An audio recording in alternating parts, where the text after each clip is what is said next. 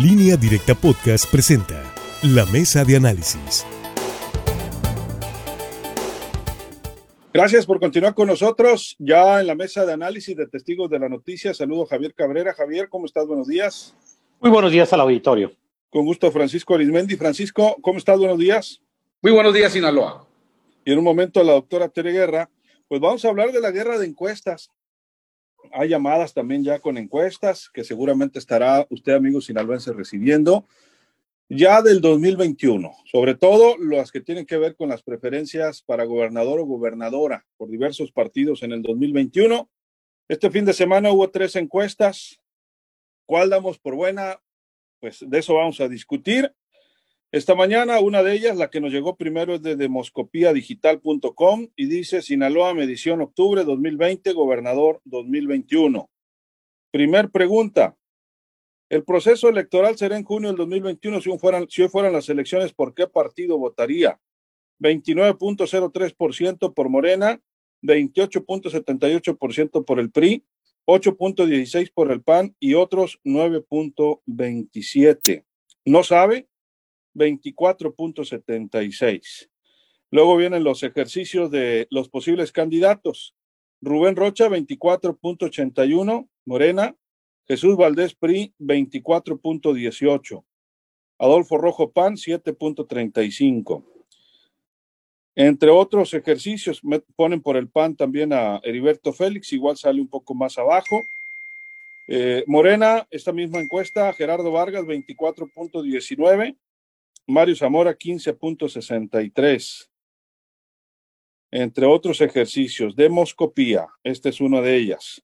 Posteriormente eh, salió otra encuesta, encuesta telefónica Tracking Pulse, octubre, partidos. Si hoy fueran las elecciones, ¿por qué partido votaría? Morena 26.8, PRI 24.1, PAN 9.8, PAS 4.4, otro 4.2, y gana el no sabe, 30.7, no sabe, dice. Y algunos escenarios, Rubén Rocha, bueno, en el caso de Morena, Rubén Rocha, eh, ¿a quién quieren de candidato? 30.1, seguido de Imelda Castro, 24.7, mm, el Químico Benítez, 21.5 y Gerardo Vargas, 7.7. ¿A quién quieren por el PAN? Heriberto Félix, 26, Adolfo Rojo, 19. Por el PRI, Mario Zamora, 32.6, Jesús Valdés, 23.1. Sergio Torres 15, Juan Alfonso Mejía 5. Por el PAS, pues obviamente Héctor Melesio Cuenojeda 85%, Víctor Antonio Corrales 1.9. Saludos a la doctora Guerra. Doctora, buenos días. Buenos días. Buenos días. Si hoy fueran las elecciones, ¿por cuál candidato votaría? Rubén Rocha 29.2, Mario Zamora 34.7, Heriberto Félix 9.8. Otro escenario, Rubén Rocha 36.6, Jesús Valdés 25.8, entre otros escenarios. Y la más reciente salió esta mañana en el periódico El Economista. El Economista eh, pone a Rubén Rocha con la ventaja y a Morena como partido con mucha ventaja. Por partidos, 36.8 Morena, seguido del PRI con el 14.8 y el PAN 12.9. En el caso de pues las, eh, los escenarios, escenario 1, Rubén Rocha 28.2, Jesús Valdés 18.5, Héctor Melesio Cuen 8.7, Adolfo Rojo 4.7. Escenario 2, Rubén Rocha 27.6, Aarón Irizar 10.9. Entre otros escenarios, también el Químico Benítez 21.2, seguido Jesús Valdés 18.1. Insisto, entre otros escenarios, Rubén Rocha es el que sale con más ventaja. Así los datos, Javier, ¿a cuál encuesta le creemos? Todas estas salieron en los últimos dos días. Bueno, parece ser que cada quien está enviando a hacer sus propias encuestas, ¿no? Y, coinciden que pues para que los favorecen, ¿no? Esta última del economista me llama mucho la atención porque como partido sale muy bien Morena, sin duda que así es, con 36.8%.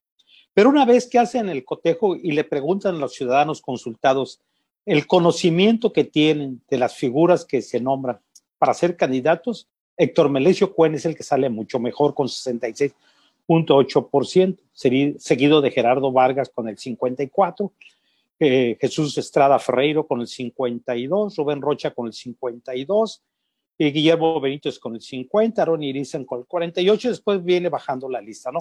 Entonces quiere decir que Héctor Melesio Cuen es el más conocido, sin embargo, cuando hacen ya el cruce de quién le gustaría que fuera el candidato, esto se va modificando y según los escenarios de quien pongan quién puede ser por el lado de Morena, Rocha Moya, Imelda Castro, Guillermo Benítez, el alcalde, o Jesús Estrada Ferreiro. Esto se va modificando con las figuras que le ponen enfrente, que solamente están midiendo en esta Jesús Valdés Aaron Irizar por el PRI, también Héctor Melesio Cuen. Algunas también están midiendo al senador Mario Zamora, quien sale bastante bajo.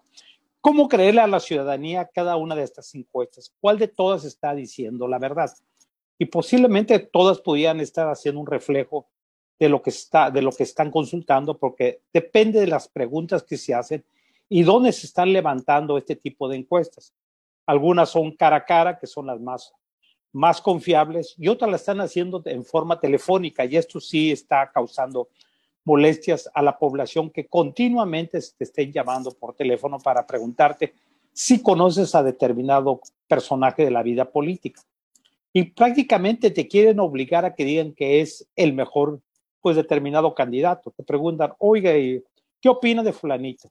pues no, eh, si tú le preguntas, no lo conozco, ¿cómo no es muy conocido? ¿Usted votaría por él? Pues yo creo que no, mire, debía de votarte, ya casi te dice, mira, porque este va a venir haciendo milagros. Entonces, este tipo de encuestas no reflejan la realidad. Y hay que recordar que mucha gente ya molesta, oculta su, su voto. O con tal de que ya no estén llamando, pues dice determinada persona para que el encuestador pues vaya reflejando lo que parece ser no puede ser la realidad. Bueno, parece ser que cada una de las encuestas están hechas al gusto de cada uno de los candidatos. Esto lo veremos en las urnas una vez que se defina por partido quién van a ser sus candidatos a la gobernatura de Sinaloa. Así es, Javier. El, tema es, es lo más molesto, las encuestas de inducción, como dices. Doctora Guerra en las diferentes encuestas que se han hecho, particularmente en el estado de Sinaloa y de varios estados, bueno, Morena sigue punteando, sigue siendo el partido que refleja mayor intención de voto. No con el porcentaje, vamos a decir, tan, tan amplio, aunque en este caso el economista sí se ve un porcentaje bastante amplio comparado con el partido Acción Nacional, comparado con el PRI. Cuando ya se hace el cruce, efectivamente, como dice Javier Cabrera, con candidatos, se estrecha, pero sigue siendo arriba el, porcentaje de Morena. Y particularmente en el caso de Morena, bueno, los aspirantes que han levantado la mano para la candidatura a gobernador, está en primer lugar Rubén Rocha Moya, que fue de los primeros que dijo que sí aspiraba a la candidatura a gobernador, y Melda Castro, que le sigue apostando al tema de la equidad de género, porque la paridad es una obligación de los partidos políticos, se van a disputar 15 gobernaturas el químico Benítez, que primero dijo que no, pero ahora abiertamente ha dicho que sí, incluso se ha eh, movido por el Estado precisamente con esta pretensión. Esos son los que abiertamente han dicho. Hay quienes dicen que incluso Estrada Ferreiro también está apuntando la mira hacia la candidatura a gobernador. Abiertamente no lo ha manifestado. En el caso del PRI, bueno, Jesús Valdés es uno de los que se dice también aspira a ser el candidato a gobernador el, Sergio Torres lo ha dicho abiertamente, incluso le han cuestionado al gobernador por qué sigue como eh, secretario y por qué está usando la plataforma desde la Secretaría de Pesca para promoverse. Pero también Mario Zamora ha dicho que aspira a la candidatura al senador del PRI. Entonces hay varios aspirantes. Del PAN no se ve claramente la verdad. Hasta ahorita no se ha dicho quién puede ser su aspirante. Un personaje que ha generado polémica en el mundo de Morena es Gerardo Vargas. Gerardo Vargas hasta hace pocas semanas era un abierto promotor de la constitución de las redes sociales progresistas. Anteriormente estuvo en el PRI y antes había estado este, con Mario López Valdés en la alianza del PAN y de otros partidos políticos que llevaron a Mario López Valdés a la gobernatura. Sin embargo, Gerardo Vargas se declaraba totalmente priista. Se va a redes sociales progresistas, todavía por ahí circuló una carta del 2018 donde Gerardo Vargas seguía siendo militante del PRI. El 2018 se va a las redes, digo, perdón, posteriormente se va a las redes sociales progresistas y hasta hace unas semanas, cuando se resuelve por el INE que no tendría registro en las redes sociales progresistas, Gerardo Vargas intensifica su, su campaña y dice, yo soy totalmente morena. Hay quienes dicen que sí, que sí está afiliado. Parecía que estaba afiliado a varios partidos políticos a la vez. Esto ha generado polémica dentro de Morena porque abiertamente hay un grupo que rechaza totalmente a Gerardo Vargas como posible aspirante de Morena, pero él se ha apuntado en eso. Como partido político,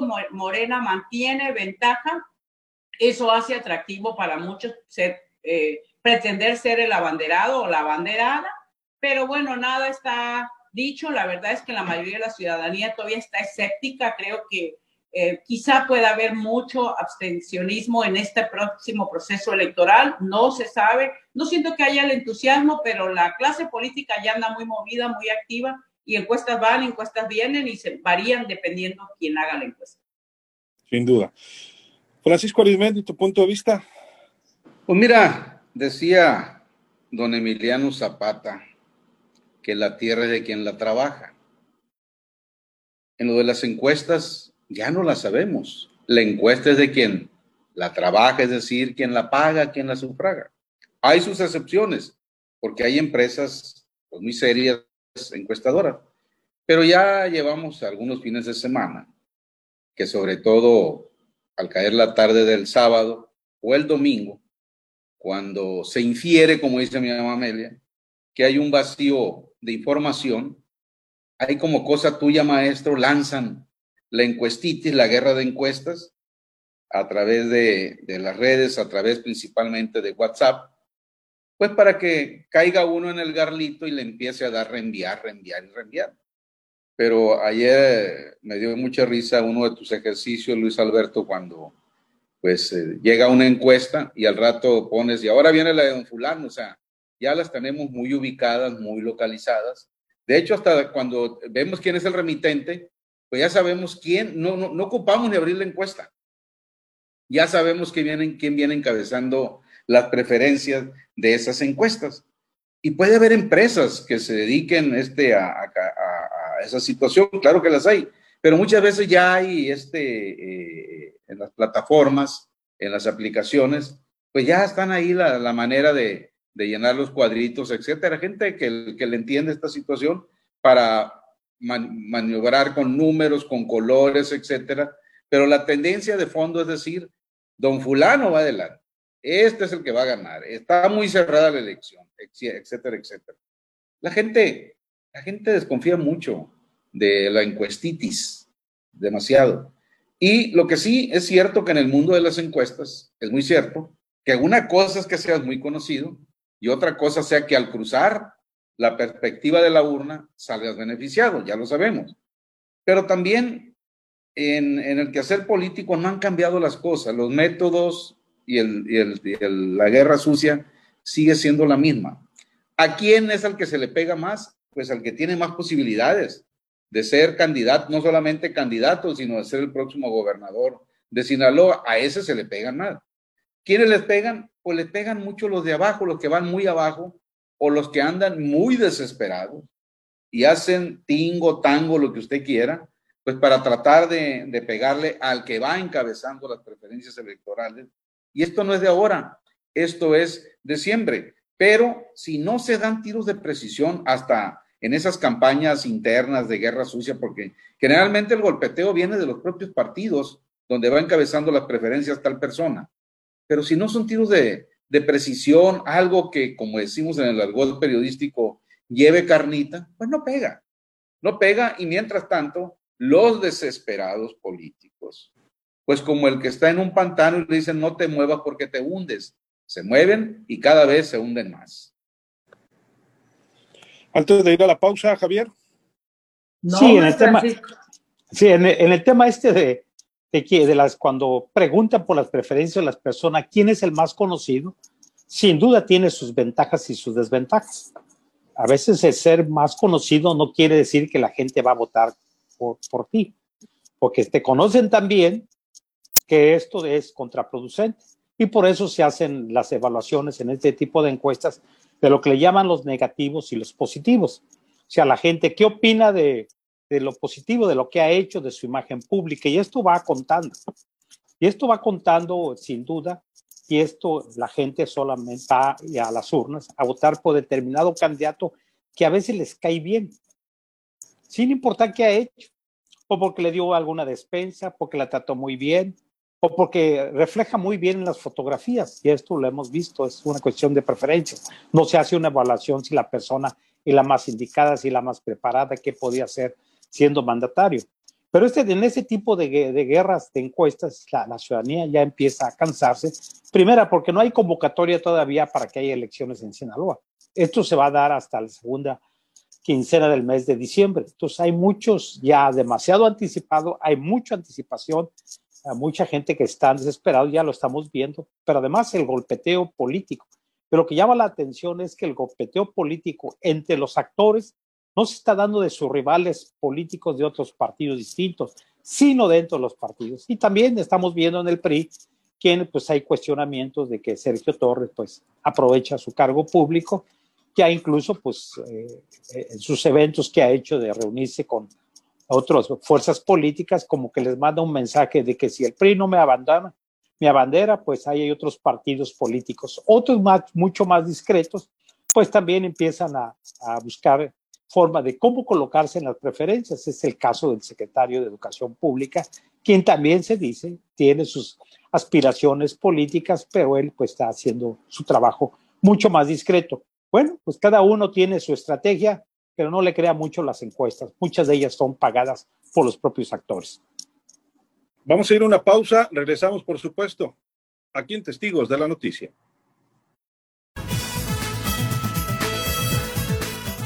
Luis Alberto Díaz, en línea directa. Agricultura. Tecnología. En Asgrow, desarrollamos la más avanzada tecnología agrícola para que detones el potencial de tus tierras y obtengas máximo rendimiento y uniformidad. Pero ya en su momento, claro, porque después van a decir que uno trae su opción política, etcétera, ya ves, entonces tiene que estar en el justo medio, Mataril y Lirón. Pero bueno, próximamente, como dicen en las carteleras de Netflix. Buenos días a Beatriz Amaniego, claro que sí, a Lucero Legasti, gracias a Lucero Patricia Duarte, Alberto Cineros Orozco desde Quetzamuri Beach, Martín Rodolfo Martínez Serna desde el Fuerte de Montes Claros, mi añoradísima tierra. José Luis Román Sánchez, Luis Alberto dice, ayúdenos, la verdad, dice, no nos hacen caso en el ayuntamiento de Ahome en servicios públicos municipales, dice, transitan muchas personas por el lugar, dice que es la calle Agustín Ramírez frente al domicilio 518, fraccionamiento Los Almendros, en Los Mochis, Sinaloa. Ese es uno de los graves problemas que hay actualmente en Los Mochis, este, José Luis. No hacen caso a, las demandas del pueblo, a las demandas ciudadanas, pero vamos a seguir insistiendo aquí a través de Luis Alberto Díaz. Hasta el fuerte también un saludo a Martín Armenta Gil, Amado León, saludos a todos, y a la bella doctora Tere desde Rialto, California, Sergio Enrique Beltrán, Felicito a la mesa, por favor, José Alberto, digo, Luis Alberto, dígale a Megacable que es la peor compañía de Internet. Es necesario que mejore su servicio tecnológico y la atención al cliente es pésimo. Disculpe, se tiene que decir la verdad para que las empresas sean mejores. Marisa Piña, saludos. Alejandro Ortega. Sergio Torres, el morrín por las personas, van a votar los partidos, dice Fuchi, Huacala, dice César Rosales, eh, si bien es cierto que las encuestas son un indicador, la verdadera elección se da el día programado constitucionalmente. Ese día, además, se ponen hoy supuestos candidatos y no los que realmente van a ser designados por cada partido. Y muchas veces ponen a los más descalificados contra el que quieren que de, puntero en esa respuesta. Es decir, son amañadas y a modo. Marta Castro, desde Topolobampo, saluda a la mesa. Vegan Story, igual saludos. Marisa Piña dice, ¿podría haber otro quirinazo?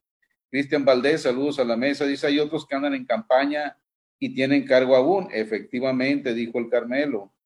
Francisco Javier Cortés Mora, pues no haya cuál ir, dice. Anoche les contesté que sí, porque no están, que sí, ¿por qué no están incluyendo independientes en las encuestas? Y me contestaron que a ellas solo le ordenaron preguntar eso. Así es. Ara de la Rocha, el secretario de Educación, tiene ya rato en su campaña.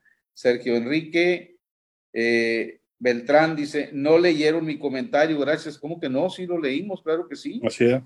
sí, así lo leímos. Eh, Raúl Ignacio Valenzuela Cárdenas, bendiciones para todo el equipo de línea directa, gracias. Pues hasta aquí la participación hasta ahorita de... que que me faltó una encuesta, la de Masip Kohler, este, sí me llegó algo por ahí, pero llegó como que, como que mocha, ¿no? Esa, esa encuesta. No, no, no, me llegó completa y la verdad no, no pago yo la, la aplicación porque aparte la cobran la, la, aplicación. Pero por acá tenía yo algo. Esa trae a Morena con el 38.3, el PRI 23.7, el PAN 14.5, otro partido 5.3, y no responde 18.6. Por partido, Jesús Valdés 24.7, Alfonso Mejía 17.3. Esa pues pone ya en segundo lugar entre los priistas Alfonso Mejía y Sergio Torres 16.7. Por el PAN, Adolfo Rojo 25.6, Adolfo Beltrán 18.6. Por Morena, Rubén Rocha 29, Gerardo Vargas 22.6, Imelda Castro 12.1, Graciela Domínguez 6.5 entre otros datos que trae ahí esta encuesta, la de Masip eh. Y, ah, bueno, vienen algunos escenarios también. Rubén Rocha 34.4, Sergio Torres 17.5, Gerardo Vargas 31.3, Jesús Valdés 21.5, Gerardo Vargas 34, eh, Sergio Torres 22 y algunos otros careos, digamos, como le dicen los encuestadores. Regresamos. Gracias por mantenerse en esta sintonía. Estamos hablando de la guerra de encuestas. Fueron cuatro, entonces la del fin de semana. Doctora Guerra, vamos a comentarios finales. Sí, mira, yo creo que en tiempos normales, si no estuviésemos en la pandemia, y claro, el tema de la pandemia ha afectado porque no solo ha afectado a los partidos políticos, ha afectado a los gobiernos, yo he dicho que ninguno de los gobiernos ha estado a la altura de las exigencias y no hablo solamente de México, hablo incluso a nivel internacional. Lo que sí es que hay países que han sabido manejar mejor la crisis. La crisis ha sido para todos, hay quienes han tenido un saldo menos doloroso en muertes. En el caso de Europa, siempre he dicho, el caso de Alemania llama la atención. Pero bueno, esto ha impactado a, los, a los propios partidos políticos y a los actores. En principio porque hay gente que lo que menos quiere saber es de la política. Creo que todavía vemos bastantes eh, duelo, bastantes muertes, siguen doliendo las muertes de estas personas jóvenes que vemos que pierden la vida ante este, el coronavirus, personas que siguen dando la batalla en los hospitales. Entonces, lo que, esto impacta obviamente a los aspirantes, qué, tan, qué tanta empatía hacen, qué tanta cercanía han mostrado con la ciudadanía y creo que va a seguir este tema, va a llegar la elección y el tema va a ir aparejado. Obviamente, primero en el caso de Morena, habrá que saber qué va a pasar con su proceso. Hoy el Tribunal Electoral va a resolver una impugnación que hay, los trascendidos que han dado en Morena es que puedan anular el proceso y que se prolongue el, el, mandato de Ramírez Cuellar hasta después de la elección del 2021. Quién sabe, eso lo dio a conocer anoche Mario Delgado. Y digo porque esto tendría impacto en la convocatoria que va a lanzar Morena para ver cómo van a definir a su aspirante. Según los trascendidos, sería también por encuesta y también, según los trascendidos, tendrían que pedir licencia al cargo que tienen, porque obviamente estamos hablando de personas que están en el cargo de senadores o en el caso del Químico Benítez en el cargo de alcaldes. En el caso del PRI también habrá que saber si va a ir en alianza, si el PRI va a hacer alianza con otros partidos políticos. Se ha hablado la posibilidad de que haga alianza con el PAN, con el PAS, que también haga alianza. Todo esto va a impactar de alguna manera cuáles serán los resultados. También si estuviéramos en periodo normal, la clase política estaría, está activa, pero las campañas ya estarían, no propiamente la campaña abierta, pero sí el proceso electoral ya abierto. Entonces, obviamente estamos en octubre ya,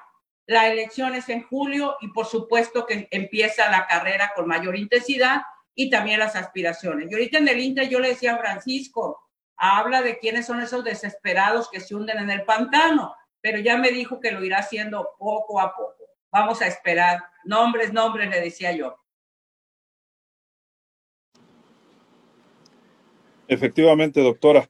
Bueno, pues la verdad es que todo el mundo anda desesperado, ¿no? ¿Y cuál es el principal problema, aparte de todos los que comentamos? Que la ciudadanía, pues, eh, no se ha conectado todavía con la elección. Están conectados los grupos, ¿no? Eh, su grupo más, su burbuja de cada uno de los aspirantes, pero la ciudadanía en general, todavía no trae este apasionamiento. ¿Por qué? Porque hay muchos otros temas que nos ocupan y nos preocupan antes que esto. Eh, Francisco, finalmente.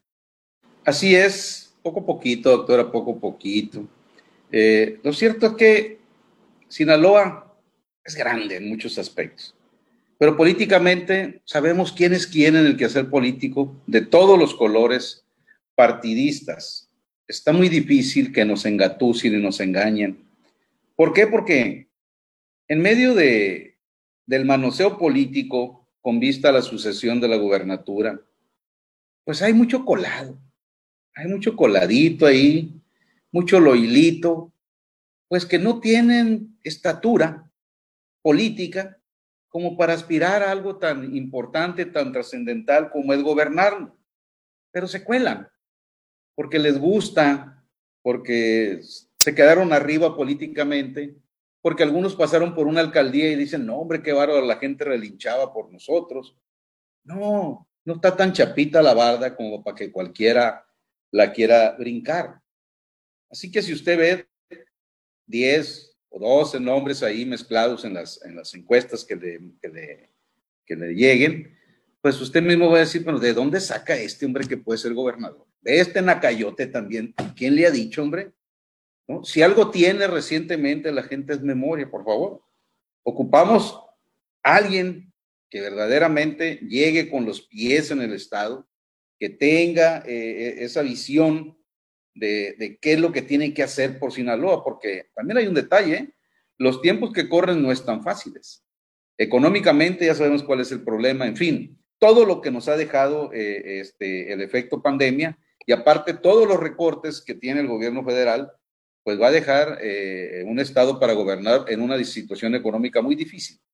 Tan solo este año, para que se dé una idea, al menos al mes de, agosto, de septiembre, Sinaloa estaba dejando de recibir alrededor de 1.500 millones de pesos como parte de las participaciones para este año.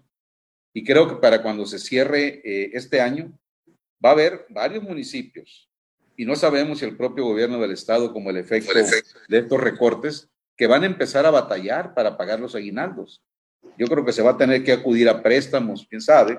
En fin, gobernar Sinaloa en los próximos años no va a ser en Chilame este. Entonces, por lo tanto, se ocupa a alguien que realmente le transmita a los sinaloenses certeza, seguridad, aplomo, experiencia, ¿no? De que pueda armar y encabezar un gran equipo que mantenga a flote este Estado.